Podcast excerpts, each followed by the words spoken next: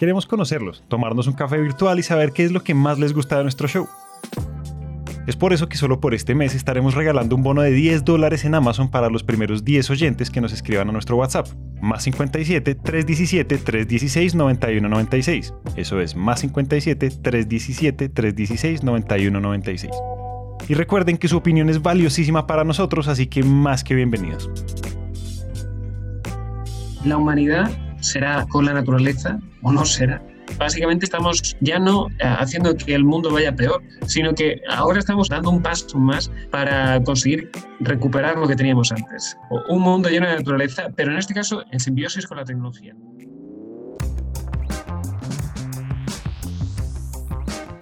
Con todos los mitos y medias verdades alrededor de las fuentes de energía, de su impacto y de su uso, decidimos prender la luz con What What el show con la misión de mostrar lo que realmente está pasando con la energía en nuestra región.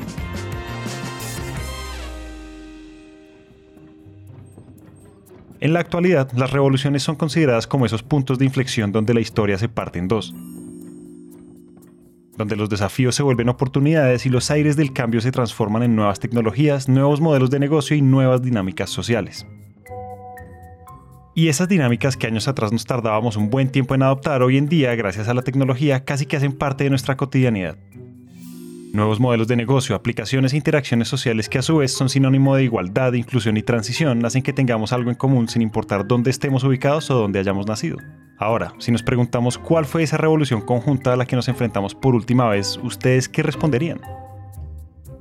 Cada revolución tecnológica por las que hemos vivido como humanidad nos ha lanzado un paso más allá. La primera fue la, que creó la agricultura y nos hizo eh, sedentarios y crear ciudades, por tanto. Luego, eh, las siguientes hicieron posible la revolución industrial, que cambió la forma en la que precisamente estas ciudades se constituían. Y poco a poco acabamos viendo la revolución de los ordenadores, la digital, la de comunicaciones, pero ¿cuál es la siguiente? La siguiente precisamente es la revolución biotecnológica. Y ese concepto me ha encantado porque ten en cuenta que, un ser vivo, da igual que sea una planta o lo que sea, pero las plantas al final son los seres vivos que más tiempo han estado en el planeta. Y lo que quiero decir con esto es, son la máquina perfecta. Y esa máquina perfecta que aún, ojo, no entendemos en todo, no, no deja de sorprendernos. Se, encuentran cosas nuevas cada día. Eh, por ejemplo, que se comunican entre ellas. Antes se sabía que era por las raíces, ahora incluso por el sonido. Hay cosas fascinantes de ellas que además nos van a hacer reconectar con la esencia nuestra de, de, ser vivo, con, con un mundo sin porque si no, no funcionaríamos. Y al final es, es básicamente eso. Me fascina porque es algo por lo que toda una generación está luchando por recuperar. Pablo Vidarte es el fundador de Bio y presidente de Arcane Technologies, uno de los más importantes referentes en Europa si de innovación y tecnología se trata, y quien está cambiando la forma en la que generamos energía a través de las plantas y la tierra misma. Y antes de hablar de biotecnología y entrar en materia, primero conozcamos a Pablo. Pablo nació en Sevilla rodeado del arte, la gastronomía y los monumentos que tanto la caracterizan, y en consecuencia desde muy niño sintió esa afinidad por el arte, el cine y la cultura, al punto que fue galardonado por el Premio de Creación Cinematográfica de la Universidad de Cambridge. Por ese entonces Pablo tenía 16 y hasta ese momento uno podría decir que el cine era lo suyo. Pero las puertas de la universidad se acercan, y ese es el momento en el que uno piensa dos veces si eso que tanto nos apasiona hace match con nuestro plan de vida me dieron una beca para ir a Vancouver, a la Vancouver Film School, y, y en cualquier caso no se dieron las oportunidades para que fuera así. Directamente mis padres dijeron que, que el cine no, no, iba a llevar a nada. Y, bueno, más allá de, que obviamente yo no estaba de acuerdo en ese momento, pues elegí una carrera, en este caso de ingeniería, que digamos estuviera acorde. Eh, al final acabé en Barcelona. En cuanto llegué allí me puse a hacer proyectos, ya, ya estaba haciendo muchos proyectos, pero tenía en la cabeza, no quiero que, mis años aquí sean de, puro estudio, quiero, quiero hacer algo que realmente me abra un poco más la mente y aunque por ese entonces no sabía lo que mudarse a Barcelona podría llegar a significar, las ganas de aprender, innovar y experimentar siempre fueron una constante desde el primer día de la universidad. Desde programas de inteligencia artificial capaces de aprender y crear sociedades virtuales hasta dispositivos de geolocalización, Pablo se había enamorado de la tecnología y había creado un círculo virtuoso que con el tiempo desembocaría en la razón por la que estamos acá. Y esa es Bio, un proyecto que literalmente nació como un sueño. Eran las 3 de la mañana y me despierto de la cama, eh, tengo esta idea y puede sonar muy estereotípico, pero vamos, simplemente me, pongo a, indagar, a, buscar eh, formas de hacer que esto sea posible y, y, bueno, ese día no dormí más, tampoco fui a la universidad ni, ni nada, simplemente pues estuve obcecado con ese proyecto para conseguir recuperar lo que teníamos antes, que es eh, un mundo lleno de naturaleza, pero en este caso en simbiosis con la tecnología. Después de aquel sueño y tras un año de investigación y desarrollo junto a uno de sus amigos más cercanos que estudiaba nanotecnología, Bio había nacido con la premisa de que hoy en día es posible generar energía a partir de las plantas y que a su vez las posibilidades a la hora de ofrecer soluciones sostenibles para la cotidianidad eran infinitas. Nosotros hicimos una serie de baterías biológicas que literalmente se enchufan al suelo o simplemente los escondes debajo del suelo, que eran capaces de, bueno, de hacer muchas cosas. Nos pusimos a vender específicamente una maceta que te cargaba el móvil y eso fue muy interesante porque a todo el mundo le gustaba ese concepto y es un producto que, digamos, solo habíamos prototipado, no lo habíamos lanzado todavía. Resulta que, bueno, en cualquier jardín, cualquier campo agrícola, parque, eh, lo que tienes ahí es tierra, eh, que es materia orgánica después de todo, y, microorganismos que viven ahí. Cuando vemos cualquier, cualquiera de estos entornos, al final estos microorganismos lo que están haciendo es comerse la materia orgánica y en ese proceso liberan electrones que normalmente se pierden y se recombinan en un campo normal y corriente. Eh, nosotros lo que hacemos es eh, cazarlos, es recolectarlos antes de que se pierdan y se recombinen. Y al final nuestra batería biológica, lo interesante que tiene es eso, que acaba siendo una batería biológica que funciona de un medio totalmente estático y natural, pero que al mismo tiempo es cíclico, se va renovando con, la lluvia, con los seres vivos que ahí habitan. Y es que las baterías biológicas concretamente eh, ya se conocían, por ejemplo. lo que pasa es que se estaban utilizando, por ejemplo, para plantas de, de tratamientos de aguas residuales, donde tienes muchísima materia orgánica y digamos puedes hacer más energía. Nosotros nos centramos en hacer nuestra propia hebra tecnológica y hacerlo eh, más eficiente.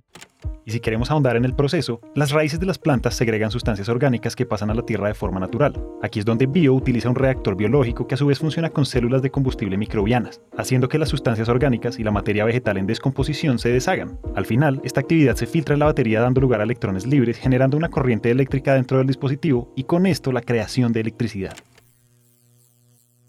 El prototipo de las baterías y la idea como tal eran tan visionarias que no pasó mucho tiempo para que algunos de sus colegas y profesionales de varias universidades de Barcelona quisieran hacer parte del proyecto y con esto llevar a Bio a una escala regional.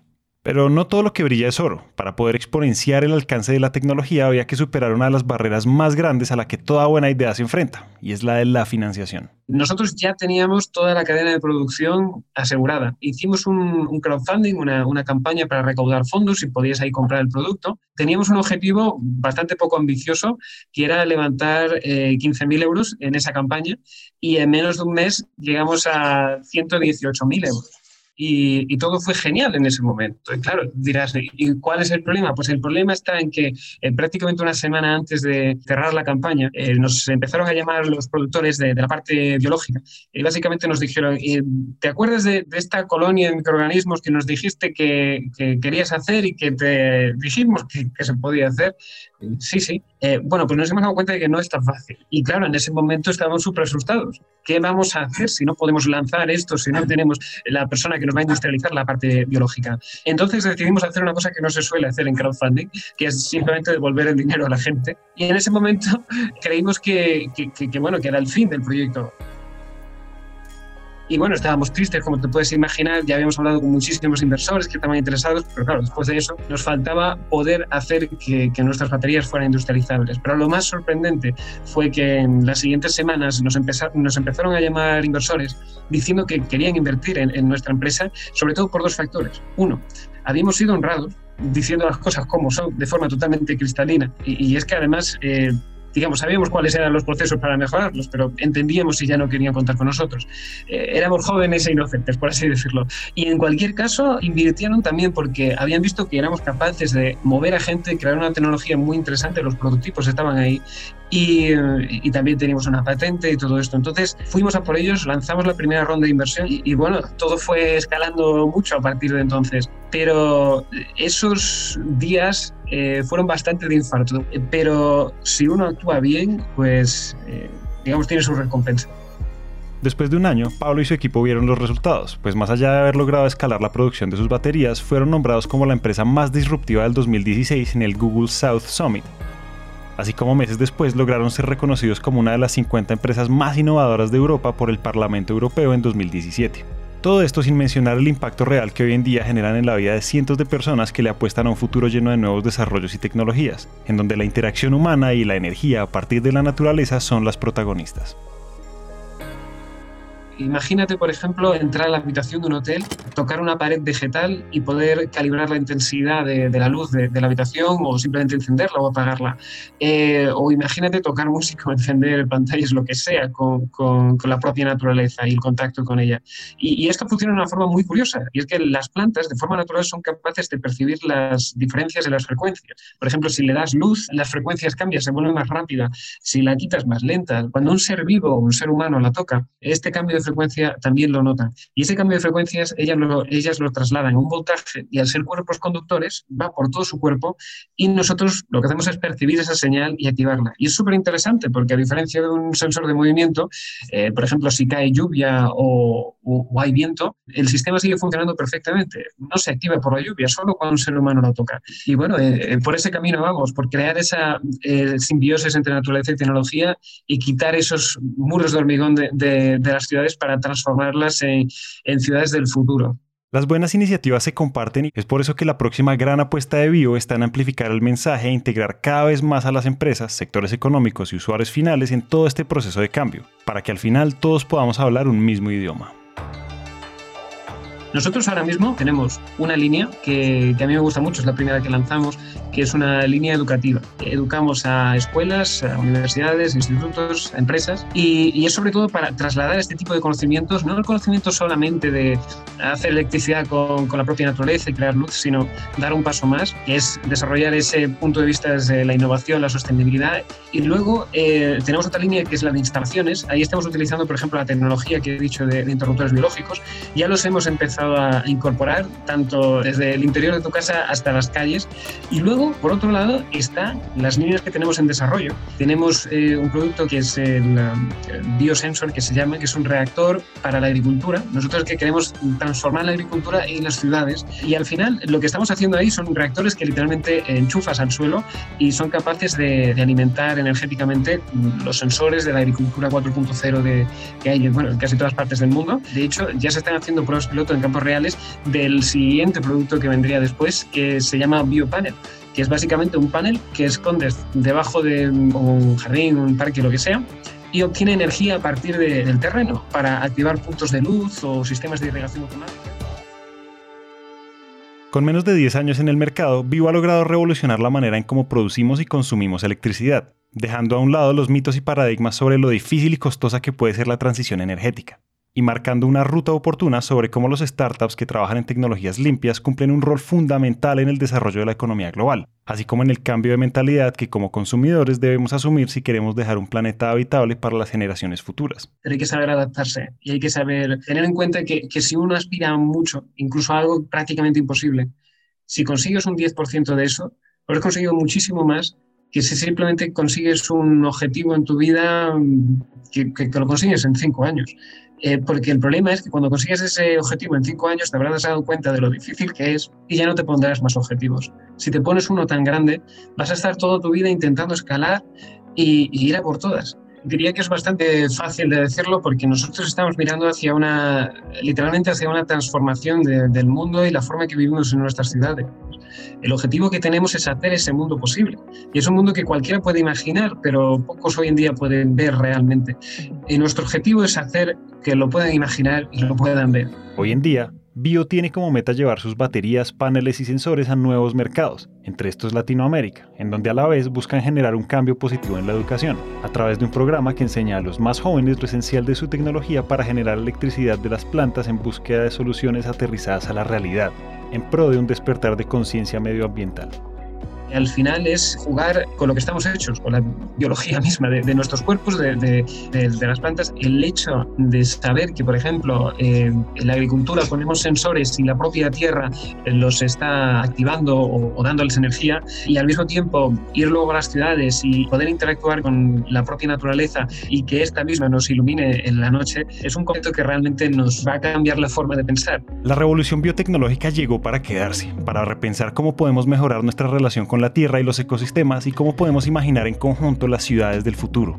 No hay una razón para temerle al cambio, y mucho menos cuando existen este tipo de iniciativas que dan fe de que aún estamos a tiempo de revertir el rumbo de las cosas. Y al final todo esto se logra uniendo humanidad y naturaleza en uno mismo, para poder llegar a esa simbiosis. Hasta acá llegamos hoy. Esperamos que este episodio haya prendido el bombillo de las ideas. Y si les gustó lo que oyeron, los invitamos a dejar una reseña de 5 estrellas en Apple Podcast o a seguirnos en Spotify. A Pablo Vidarte le damos las gracias por compartir su experiencia y sus historias. Si están interesados en conocer más sobre soluciones energéticas, los invitamos a que nos sigan en nuestro LinkedIn Empresas Gasco Unigas Vida Gas. Ahí van a encontrar artículos, invitaciones a webinars y mucho contenido valioso alrededor de la energía. Este episodio de What What fue dirigido y producido por Carlos Bernal, editado por Julián Cortés, musicalizado por Juan Diego Bernal. Los copies y piezas promocionales por Mónica Miranda. El trabajo gráfico es realizado por Luisa Ríos y todos los episodios son alojados en Spreaker.com. Esta es una coproducción de Empresas Gasco y Naranja Media. Yo soy Julián y muchas gracias por escuchar.